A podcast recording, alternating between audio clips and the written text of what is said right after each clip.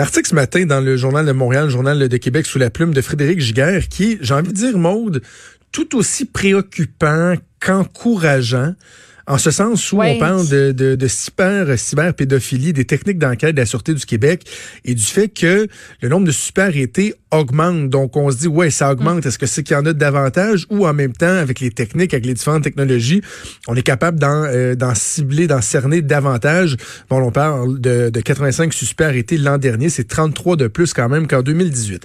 Beaucoup d'informations dans euh, cet article-là. Je vous invite à aller lire, à lire ça sur le site Internet ou dans la, la copie papier, évidemment, euh, du journal. Il y a un aspect qui a attiré, euh, qui a attiré mon attention, et c'est concernant un robot, un robot canadien, un système informatique qui est en place depuis trois ans et qui, au cours de cette période-là, a détecté 104 milliards d'images de pornographie juvénile à travers le monde. Un outil qui semble être très, très, très efficace. Et pour comprendre comment ça fonctionne et comment on est, euh, on est venu euh, avec cette idée-là, on va parler avec le porte-parole du Centre canadien de protection de l'enfance, Monsieur René Morin, qui est au bout du fil. Monsieur Morin, bonjour. Bonjour. Alors, euh, on parle du projet Arachnid, le projet donc euh, qui consiste à la mise sur pied de, cet outil informatique-là. L'idée est venue de, où et comment on a réussi à, mettre en place un projet comme celui-là? Ben, écoutez, euh, nous, au Centre canadien de protection de l'enfance, on opère un programme qui s'appelle cyberAide.ca euh, depuis 16-17 euh, ans maintenant. Et c'est un programme à travers lequel les gens euh, nous envoient régulièrement des signalements de situations d'exploitation sexuelle d'enfants sur Internet. parallèlement à tout ça, on fait aussi des recherches et on en a fait une il y a quelques années auprès de la première génération, la première génération de victimes euh, d'abus euh, sexuels euh, qui ont été commis contre elles lorsqu'elles étaient enfants. Ces personnes-là sont aujourd'hui adultes, mais on voulait enquêter sur ces gens-là qui ont été la première génération de victimes d'abus sexuels mhm. avec prise d'image. Euh, parce que vous savez, la pornographie juvénile, c'est quand même pas un phénomène nouveau, ça existe depuis longtemps, mais euh, le fait que des appareils électroniques capables de prendre des images, euh, des photos, des vidéos et de mettre tout ça en ligne très rapidement, ces appareils-là n'existent pas depuis si longtemps, mais maintenant on les trouve partout. On part donc du principe que lorsqu'il y a un abus sexuel de commis contre un enfant, il y a inévitablement des images qui sont prises. Et en interviewant euh, un certain nombre de victimes euh, d'abus avec prise d'images, on s'est rendu compte que l'une des choses qui les préoccupait le plus, c'était le fait que des images des pires moments de leur vie subsistent en ligne, souvent des mhm. années, voire des dizaines d'années après les faits, et ça, ça leur empoisonne l'existence considérablement. Et donc, nous, on s'est dit, qu'est-ce qu'on peut faire pour soulager un peu la détresse de ces victimes-là? Et c'est comme ça que l'idée d'Arachnide euh, nous est venue. C'est intéressant ce que vous dites parce que euh, au travers toute la démarche qu'une personne victime euh, d'une agression euh, sexuelle, victime d'un pédophile par exemple, à travers toute cette démarche d'acceptation là, si en plus il y a une espèce de, de sentiment, je sais pas, peut, peut-être c'est la honte, la gêne de, savoir que ces images là subsistent pour ces personnes-là, c'est un frein carrément à leur, à leur réhabilitation. Là en fait, ça se répercute dans toutes les sphères de leurs existences. Dans les témoignages qu'on a reçus, euh, beaucoup nous disaient qu'elles sont allées jusqu'à changer leur apparence, euh, la couleur de leurs cheveux, la couleur de leurs yeux parfois. Euh, beaucoup se, se, se, se cachent lorsqu'elles doivent sortir en public et évitent de se présenter en public dans la majorité des cas. si vous allez faire votre marché, vous croisez quelqu'un qui vous regarde un petit peu plus longuement que d'habitude, vous vous demandez tout de suite si cette personne-là peut-être vous a vu dans des vidéos, des images euh, d'abus en ligne. Euh, donc, c'est pas une situation qui est facile à vivre. Donc, c'est dans le, par, respect pour ces victimes-là qu'on en est venu à développer la technologie arachnide, mais ça va beaucoup plus loin que ça, parce que euh, bon, vous savez qu'à travers cyberette.ca, euh, on recevait déjà quand même plusieurs milliers de signalements par mois qui nous venaient euh, de gens, Monsieur, Madame, tout le monde, comme tous ceux qui nous écoutent en ce moment, qui communiquaient, communiquaient avec nous à raison de 3-4 000 fois par mois, mais on se disait bien que ce n'était la pointe, ce n'était que la pointe de l'iceberg, tout ça, qui avait nécessairement beaucoup plus euh, de d'images sur Internet que ce qui nous était rapporté par les gens qui nous faisaient des signalements.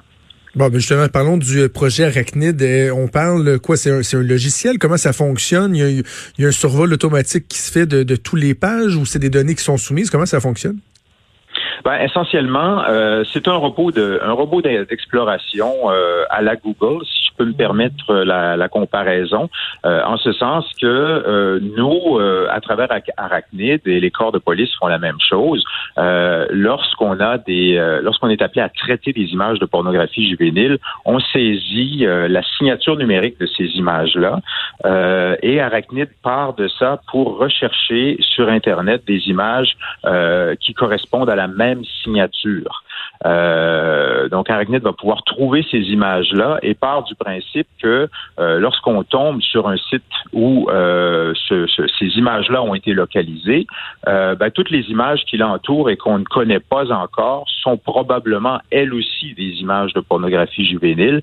Et c'est là qu'on ajoute une analyse humaine sur ces nouvelles ces nouvelles images-là qui ont été trouvées, de manière à pouvoir confirmer qu'il s'agit bel et bien d'images de pornographie juvénile. Et alors, on ajoute encore une fois, les signatures numériques de ces images-là à nos bases de données. Et c'est ce qui rend euh, toute la, c'est ce qui fait toute la richesse et la valeur et l'intérêt des données d'Arachnid pour détecter ce genre d'images-là. Donc, le, le, système n'est pas entièrement automatisé, ce qui laisse très peu place à l'erreur. Quelqu'un qui, par exemple, a une photo qui n'est pas de la pornographie juvénile, mais qui montre un enfant en costume de bain ou je sais pas n'importe quoi, euh, la personne ne sera pas nécessairement barrée, euh, barrer sa photo. Mais je lisais dans l'article, M. Morin, que sur une base quotidienne, c'est entre 7 000 et 10 000 demandes que vous envoyez à des hébergeurs pour faire bannir des photos. Ça veut dire que ces 7 000 à 10 000 demandes-là par jour passent entre les mains de personnes, c'est énorme. Ben, pas nécessairement euh, toutes ces demandes-là passent entre les mains de personnes. Ce qu'il faut comprendre, c'est que lorsque Arachnid découvre la présence d'images euh, qui nous étaient connues et, qui ont été validées comme étant de la pornographie juvénile, il y a une demande de suppression qui est envoyée automatiquement euh, au serveur qui héberge ces images-là. Euh, ça fonctionne très bien parce que on a un temps de, de, de retrait là, euh, en moyenne, là, je vous dirais de l'ordre d'à peu près trois jours et demi. Euh, donc effectivement, Arachnid contribue bel et bien à nettoyer assez efficacement, dirais là, Internet de, ces images-là. mais évidemment, si on envoie une demande de suppression à un hébergeur, on ne va pas lui envoyer une demande de suppression pour la photo de votre chien. donc quelque part, on veut s'assurer qu'il y aura eu une validation humaine euh, du contenu de l'image pour s'assurer que euh, lorsqu'on envoie ces, demandes de suppression-là, il s'agit bel et bien d'images euh, qui contreviennent là aux dispositions du code criminel. Je disais qu'il y a des hébergeurs qui refusent certaines de, vos demandes? Est-ce que c'est sur cette base-là, en fait, se rendent compte que finalement, la photo est correcte après approbation humaine ou? Ben, euh, ce qu'on observe, c'est que la, la, la, réponse des hébergeurs est très variable. Comme je vous le disais tout à l'heure, on a, on a un bon taux de succès de l'ordre de trois jours et demi là euh, pour, pour, faire retirer les images. Euh, il y a des hébergeurs qui vont très très très rapidement, euh, qui vont tempérer là sur le champ et qui vont qui vont retirer les images. D'autres vont prendre jusqu'à deux semaines ou, ne vont rien faire du tout ou vont contester nos demandes. Euh, maintenant, il faut savoir que nous, on va aussi un petit peu plus loin, euh, en ce sens que, bon, je vais vous donner l'image, je vais, je vais vous, vous donner l'exemple d'une, euh, prenez par exemple une vidéo qui aurait été tournée d'un abus sexuel commis contre une jeune fille. Évidemment, quelque part dans la vidéo, il y aura carrément des scènes, des scènes d'abus sexuels, mais la vidéo peut s'ouvrir par une représentation de cette jeune fille-là vêtue d'une robe. Euh, bon, euh, est-ce que cette image-là est illégale? Euh, a priori, non. Mais lorsque vous continuez de regarder la vidéo, que ça se transforme carrément en scène d'abus contre cette mhm. jeune fille-là, ben là, à ce moment-là, on est en présence d'images qui sont carrément illégales. Mais toutes ces images-là font partie de la même vidéo. Donc, lorsque on envoie des demandes de suppression, ben c'est parce qu'on sait, nous, que ces images-là constituent des scènes de crime. Et on veut que toutes les images qui se rapportent à ce crime-là commis contre un enfant soit retiré, qu'elle soit légale ou non. Est-ce que vous avez des recours contre les hébergeurs qui, euh, qui refusent de, de collaborer? Là, s'il y a un cas qui, qui est évident, puis que l'hébergeur dit non, nous, on retirera pas la, pièce en question, est-ce que vous, de part, je sais pas moi, des partenariats internationaux ou autres, est-ce que vous avez des recours pour les obliger ou pour à tout le moins signaler le fait qu'il y a des hébergeurs qui sciemment euh, acceptent mm-hmm. d'avoir du matériel comme, comme celui-là? Ben écoute, nous, on travaille avec les corps de police. Hein, euh, donc, euh, on a une collaboration très, très, très étroite. Euh, les signalements que l'on reçoit à partir du moment où euh, il s'agit d'infractions au code criminel, ben évidemment, on retransmet toutes les informations au corps de police le plus compétent pour agir. Et la beauté de la chose aussi, c'est qu'on est en réseau avec d'autres organisations qui font exactement la même chose que nous ailleurs dans le monde. Et on met la plateforme Arachnid à leur disposition pour que leurs analystes puissent eux aussi à la validation des images. Euh, et c'est ce qui nous permet de rendre Arachnid encore plus efficace, plus riche, plus performant. Et euh, bon, évidemment, euh, lorsque par différentes techniques de géolocalisation, on constate que telle ou telle image ou tel ou tel suspect se trouve à l'extérieur du Canada, ben évidemment, ce ne serait pas du ressort des autorités policières canadiennes d'agir à ce moment-là. Donc nous, on va rediriger le signalement vers le pays euh, où se trouvent les, autorités compétentes pour agir. Vous avez parlé tantôt d'un taux de succès. Bon, vous avez la, la, moyenne de temps, trois jours et demi, mais globalement, sur le nombre de demandes qui peuvent être acheminées, votre taux de réussite, là où ultimement l'image va être supprimée, par exemple, on parle on parle de quel chiffre environ? Ah, ben, en fait, c'est très élevé. Hein. C'est proche de 100 ah, euh, oui. oui. tout à fait. Ça fonctionne très bien. Ce qui nous préoccupe, c'est le temps nécessaire pour supprimer les images. Euh, trois jours et demi, c'est déjà une très bonne chose. C'est beaucoup mieux qu'avant, on s'entend. Mais nous, on veut ramener ça. Notre objectif, c'est de ramener ça. On veut pas que ça se compte en jours. On veut que ça se compte en minutes. On veut que ça aille très, très, très rapidement. Et donc, on fait un, un travail de, de, de, de, de sensibilisation, d'action, d'information. Euh, euh, euh, ces temps-ci auprès euh, des grands des grands joueurs de l'internet, de l'industrie, des pouvoirs publics, pour essayer de faire comprendre un petit peu à tout le monde ce qui est en train de se passer et se donner les moyens justement là d'avoir plus de, de, mordants pour forcer les entités qui hébergent ces images-là à ah les retirer très très très rapidement. Est-ce que vous devez être en constante adaptation? Vous parliez de performance, des performances du, du projet, de l'outil informatique. Euh, les euh, gens qui hébergent ce matériel-là ou qui veulent en assurer la, la diffusion, le partage, eux, j'imagine, sont toujours à l'affût de, de mieux camoufler ce qu'ils font. Est-ce que vous devez toujours être euh, en, en constante amélioration, modification?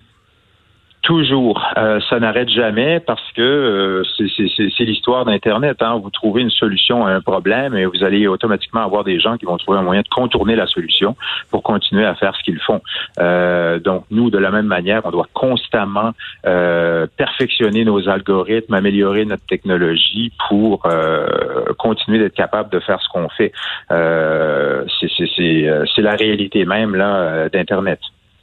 Dernière question avant qu'on se laisse, Monsieur Morin, parce que dans l'article ce matin, on parle des enquêteurs à la Sûreté du Québec euh, qui sont euh, dédiés à, ce milieu-là, bon, à traquer les cyberpédophiles. Puis on dit que deux fois par année minimum doivent consulter, par exemple, doivent aller voir un psychologue, recevoir un peu d'aide. Vous, avec les, je, reviens au nombre de fichiers qui passent entre les mains de personnes humaines pour les valider. Est-ce que vos, employés ont un certain encadrement? Parce que ça doit devenir très très lourd euh, à la longue?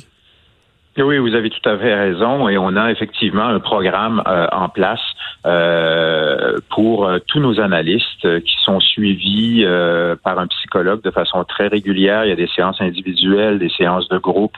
ils ont accès à des congés lorsque la coupe est pleine parce que ils ont eu une très très dure journée de par la nature des images qui ont défilé sur leurs yeux. S'ils ont besoin de prendre du repos, ils peuvent en prendre. on comprend que c'est un travail qui, qui, qui est pas facile, qui est très éprouvant. Écoutez, on parle d'un crime qui commis contre les personnes les plus vulnérables qu'on puisse imaginer, ah les enfants et souvent de très jeunes enfants.